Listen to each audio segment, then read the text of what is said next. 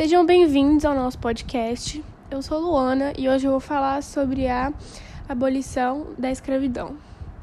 A abolição da escravatura no Brasil ocorreu no dia 13 de maio de 1888, por meio da Lei Áurea, assinada pela princesa Isabel. Esta lei libertou que os escravos no Brasil, após 400 anos de escravidão, pudessem ser livres. O período que ficou conhecido como Brasil colonial, entre 1530 e 1815, foi marcado pela presença portuguesa no país, a qual utilizava mão de obra escrava para realizar os trabalhos na colônia. No princípio, o pau-brasil foi a grande fonte de riqueza para a metrópole, que exportava madeira encontrada em grandes extensões pelo Brasil. Esse período ficou conhecido como ciclo do pau-brasil. Por conseguinte, a cana-de-açúcar foi o principal produto a ser comercializado e, mais tarde, o ouro e o café. Esses ciclos econômicos foram chamados respectivamente de ciclo da cana-de-açúcar, ciclo do ouro e ciclo do café. Nesse contexto, muitos negros africanos foram transportados nos porões dos navios negreiros. Eles vieram trabalhar nas lavouras da América Portuguesa e se tornaram a única fonte de renda para as regiões africanas de ocupação portuguesa. Destarte, foram quase 400 anos de trabalho escravo no Brasil, o que gerou forte impacto na política e economia do país, quando a princesa Isabel assina a Lei Áurea. Leis abolicionistas. A abolição no Brasil ocorreu de forma gradual e controlada pelo governo.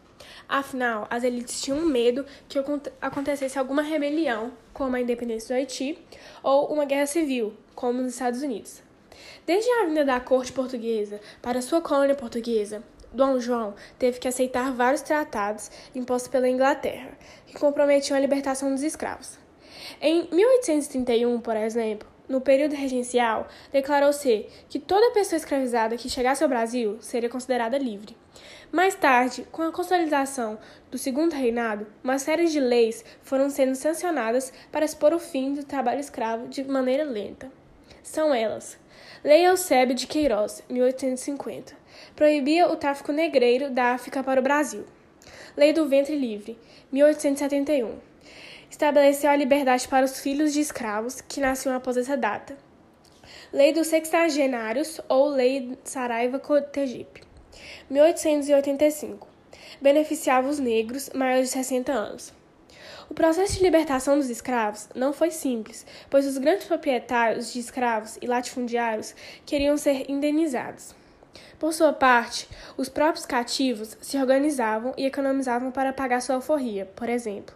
Igualmente, eram comuns as fugas, montins e rebeliões. Essas leis também deram ao escravo a possibilidade de solicitar ju na justiça a sua liberdade caso seu senhor o transferisse de maneira indevida, ou se ele provasse que tinha chegado ao país após 1831. A Lei Áurea resolveu o problema da escravidão, mas não da inclusão social dos negros na sociedade. Os fazendeiros também preferiam usar a mão de obra que chegava cada vez mais da Europa numa clara postura racista. Desde então, os afrodescendentes sofrem com o problema da inclusão social no país. O abolicionismo foi um movimento político e social da segunda metade do século XIX, que reuniu políticos, literatos, religiosos, escravos e a população interessada em acabar com o comércio e trabalho escravo no Brasil. Os nomes que se destacam no movimento abolicionista brasileiro foram André Rebouças, Joaquim Nabuco, José do Patrocínio, Castro Alves, José Bonifácio, O Moço, Eusébio de Queiroz, Luiz Gama, Visconde de Rio Branco e Rui Barbosa. A princesa Isabel, filha de Dom Pedro II, foi a primeira mulher a administrar o país, sendo, portanto, uma figura importante não somente na busca pela libertação dos escravos, mas também pelos direitos das mulheres. A princesa já havia assinado a Lei do Ventre Livre quando exerceu pela primeira vez a regência no Brasil. Também era uma conhecida admiradora da causa abolicionista. Desse modo, ela recuperou um ícone feminino de grande importância para a história do país. Zumbi dos Palmares. Durante a época colonial e no Império, os escravos fugitivos se reuniam em grupos denominados quilombos Um dos que mais se destacou na época colonial foi o liderado por Zumbi dos Palmares, em Alagoas, chamado Quilombo dos Palmares. Zumbi, que nasceu livre, resistiu às investidas dos portugueses, mas foi derrotado e degolado no dia 20 de novembro de 1695. Com o tempo, o seu exemplo tornou um símbolo para o movimento negro do século XX. O Dia da Consciência Negra é comemorado 20 de novembro, em homenagem ao Zumbi dos Palmares. Conclusão: Conservadora e curta, com pouco mais de duas linhas, a Lei número 3.353, a chamada Lei Áurea, decretou, no dia 3 de maio de 1888, o fim legal da escravidão no Brasil.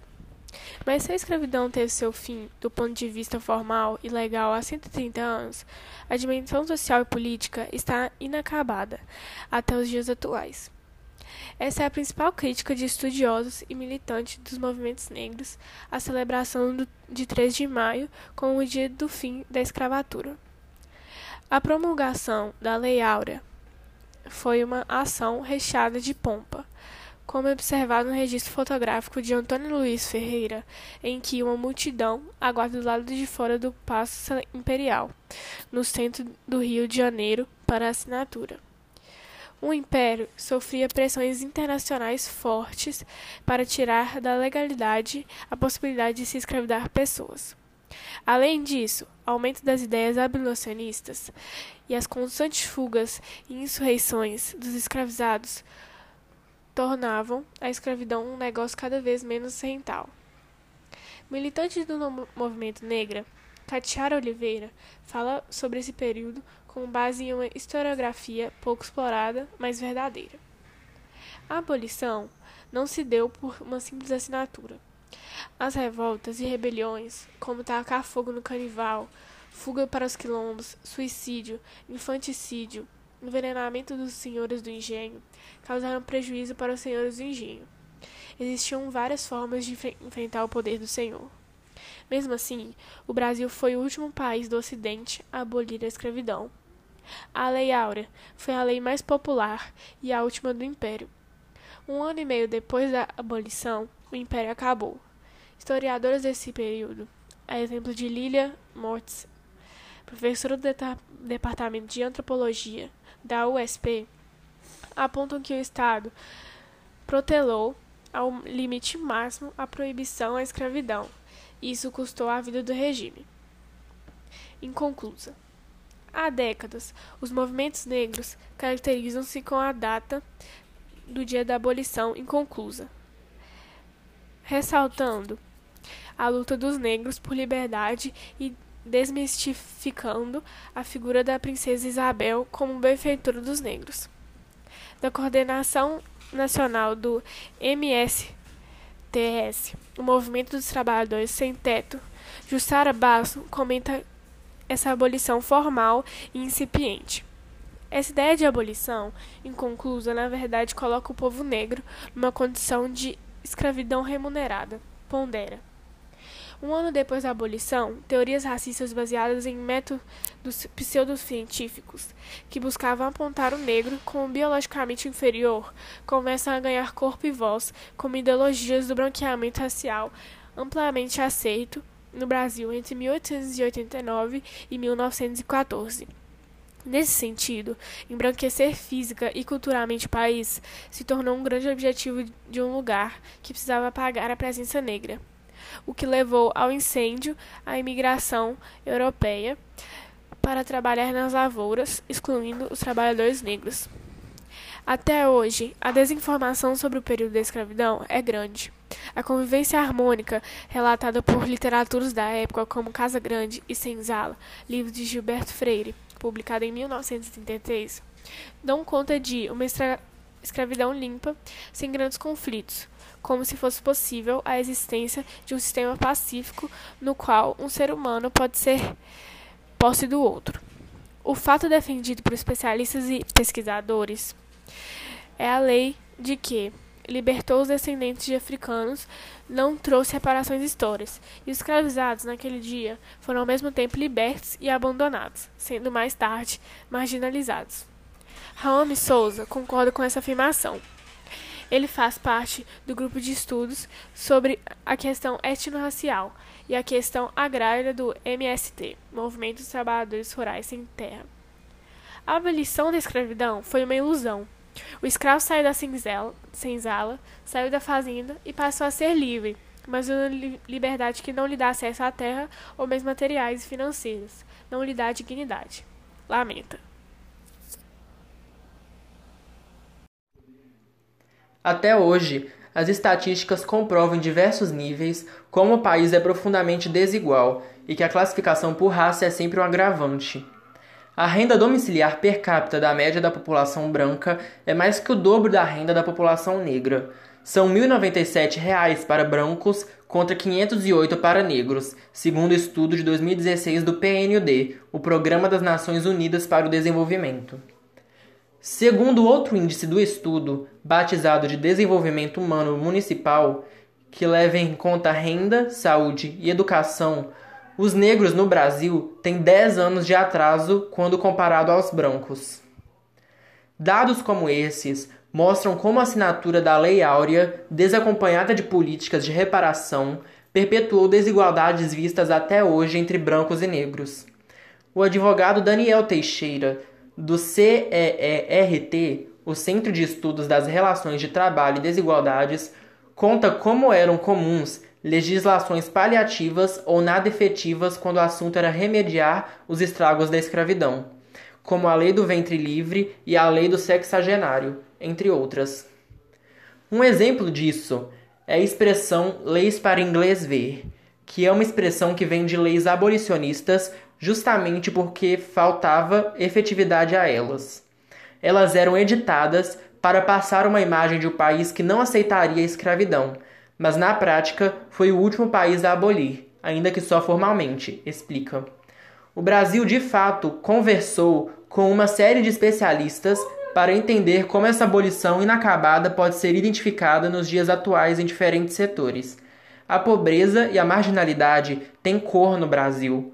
Não é de hoje que os movimentos negros e especialistas apontam que as desigualdades socioeconômicas entre brancos e negros não podem ser explicadas exclusivamente pelo passado escravista, mas, sobretudo, pelas diferenças de inserção social, produtiva e de oportunidades que sucederam o fim da escravidão.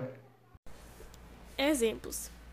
Para Catiara Oliveira, do coletivo Quilombagem e da Rede de Proteção e Resistência ao Genocídio, a abolição está apenas no papel. Prova disso seriam os altos índices de assassinatos de jovens negros. O genocídio da população negra é a expressão de que o povo negro não ascendeu à condição de cidadão, porque não teve direitos básicos garantidos como moradia, saúde, educação e o direito básico à vida. Pessoas morrem no Brasil por serem negras, por serem pobres e negras, diz. Érica Malunguinho, ativista gestora do Espaço Cultural Independente Aparelha Luzia de Artes Negras, localizado em São Paulo, aponta descaso do Estado em não dar ao tema a serenidade adequada. Sem dúvidas, o feminicídio atinge mais as mulheres negras, assim como apaga toda a carga de outras violências estruturais, pois o fundamento racial, de maneira que é ideologicamente praticado, tem como alvo constante as nossas vidas, pondera. Nesse contexto, as desigualdades entre mulheres é gritante. As mulheres lésbicas, trans e travestis se tornam mais vulneráveis ainda no que eu chamo de hierarquia de tragédia anunciada, pontua Malunguinho, que é uma mulher trans. Emanuele Góes, epidemiologista e doutora em saúde pública, explica como os negros ainda morrem de doenças tratáveis como tuberculose, pressão alta, HIV/AIDS e entre outras. A falsa abolição, de fato, tem uma interferência na saúde da população negra, conta. Raul Souza, do MST, resume a questão no campo. Até hoje, a luta pela terra é também uma luta contra resquícios da escravidão. Ele afirma que luta no campo é uma luta negra, o sem terra de hoje é o escravo de ontem. Para ele, há apenas um caminho para tentar diminuir esse fosso histórico que não permite a equidade. A abolição não se concluiu e só vai se concluir quando existir reforma agrária, distribuição de bens e da terra é um fator importante dessa democratização.